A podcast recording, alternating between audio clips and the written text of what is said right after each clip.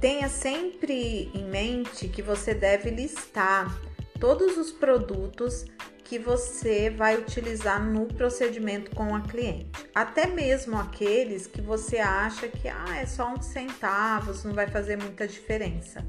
Vai fazer diferença. Um exemplo, palito de laranjeira, algodão.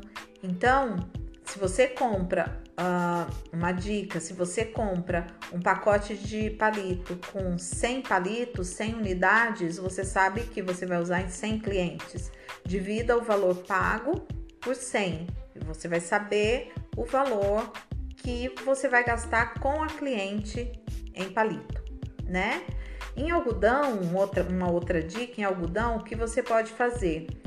Ah, ao abrir o pacote, anote o dia que você abriu e quando finalizar o pacote, o dia que finalizou. E verifique na sua agenda a quantidade de clientes que você atendeu naquele período. Você vai ter uma média de quantas clientes um pacote de algodão você consegue atender, né? A cliente, é, cada cliente.